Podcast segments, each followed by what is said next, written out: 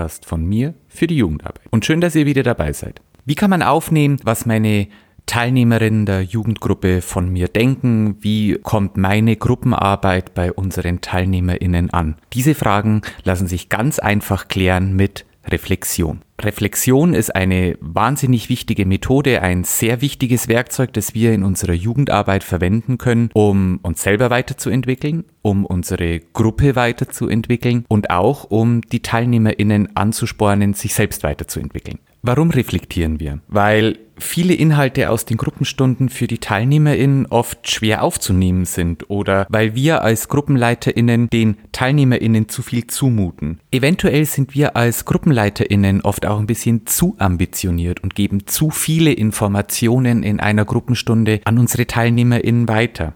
Ohne Reflexion kann man als Gruppenleiterin so eventuell auch übersehen, dass einige Sachen oder dass die Gruppenstunde oder die Ferienfreizeit auch vielleicht nicht ganz so lief, wie man sich das selber erhofft hat. Bevor wir aber anfangen, mit unseren TeilnehmerInnen oder mit unseren Leitungskolleginnen in eine Reflexion zu gehen, brauchen wir ganz dringend zwei Punkte, die wir uns aufschreiben müssen. Zuerst, Reflexion braucht Zeit. Diese Zeit muss man sich auch bewusst nehmen. Reflektieren ist nichts, was man zwischen Tür und Angel macht. Reflexion muss ein eigener, kann auch ein kurzer Programmpunkt auf einer Ferienfreizeit oder auch in der Gruppenstunde sein. Der zweite wichtige Punkt bei der Reflexion ist, Reflexion oder Reflektieren braucht gezielte methodische Impulse. Ihr braucht gezielt Methoden, mit denen ihr arbeiten könnt, um eine Reflexion durchführen zu können mit euren Teilnehmerinnen oder auch mit euren Leitungskolleginnen. Wie kann eine Reflexionsrunde ablaufen? Als ich noch selbst in den Jugendgruppen direkt aktiv war, sahen meine Reflexionsrunden so aus. Jetzt machen wir nochmal fünf Minuten Pause, bevor wir zur Reflexion gehen. Fenster aufgemacht, Tür aufgemacht, einmal durchgelüftet. Dann haben wir uns an den Tisch gesetzt. Dann habe ich die ganze Gruppenstunde oder auch im Fall von einer Freizeit die, die ganze Freizeit noch einmal kurz Revue passieren lassen, habe nochmal aufzählt, was wir heute gemacht haben und habe dann die Reflexionsmethode vorgestellt. Dann kann jeder Teilnehmerin wenn er oder sie möchte, den Abend reflektieren. Reflexion hat allerdings Regeln. Ohne Regeln funktioniert eine Reflexion nicht. Sonst kann es in den Streit ausarten oder in eine Diskussion oder kann einfach einen Weg nehmen, den ihr eigentlich mit einer Reflexion vermeiden wollt. Grundregeln in der Reflexion sind, lasst euch gegenseitig aussprechen. Beschränkt euch auf das Wesentliche. Man kann nur von sich selbst sprechen.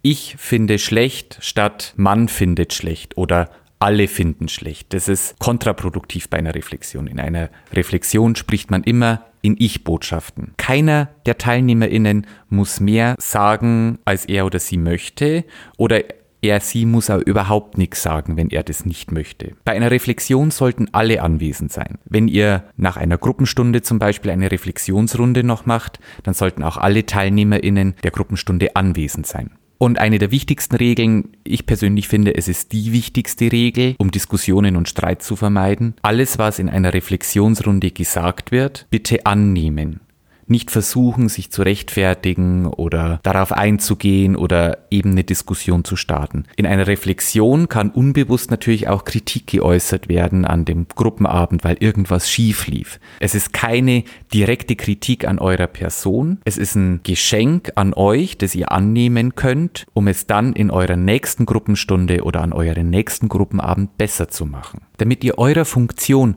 als Jugendleiterin auch gerecht werdet, solltet ihr an den Reflexionen auch teilnehmen.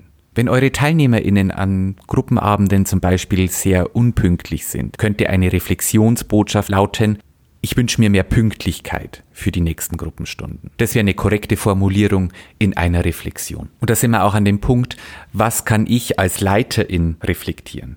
Ich kann die TeilnehmerInnen und die Aktion reflektieren. Ich kann das Ergebnis vom Ende einer Aktion oder vom, von einem Projekt reflektieren. Ich kann die Stimmungen während eines Projekts aufnehmen und reflektieren. Ich kann die Inhalte der Gruppenstunde aufnehmen und reflektieren. Oder einer Aktion, eines Events, eines Zelt Zeltlagers etc. Also auch für Veranstaltungen kann man die Reflexionsmethode sehr, sehr gut nutzen. Eine Reflexion kann sich aber auch einfach nur auf das eigene Gefühl beziehen. Wenn ihr zum Beispiel einen Ausflug in den Kletterwald macht, du eigentlich kein Freund von Kletterwald bist, aber halt um deiner Leitungsfunktion, um deiner Vorbildfunktion auch gerecht zu werden, trotzdem teilgenommen hast, kannst du ganz offen auch kommunizieren.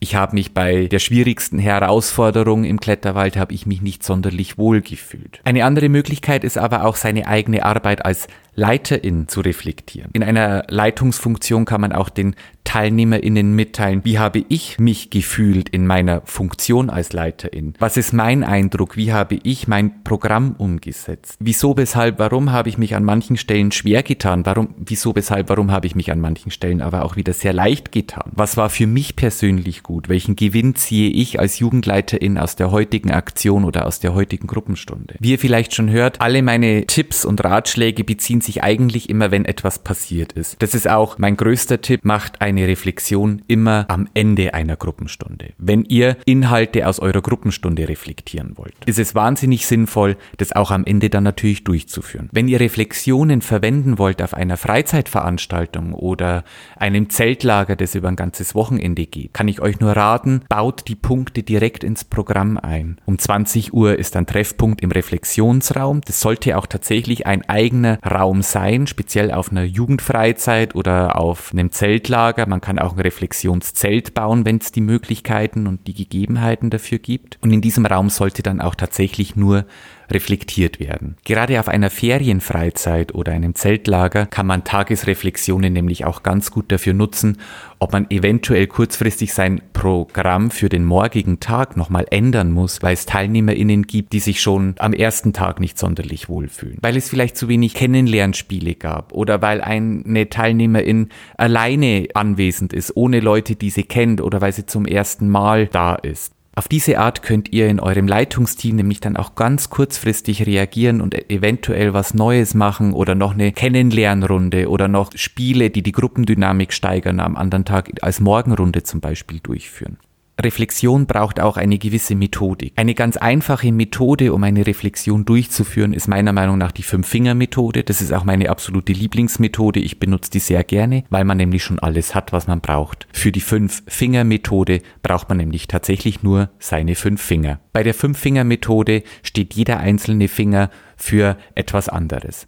Der Daumen steht für das finde ich gut. Der Zeigefinger steht für darauf möchte ich hinweisen. Der Mittelfinger ist, glaube ich, selbsterklärend.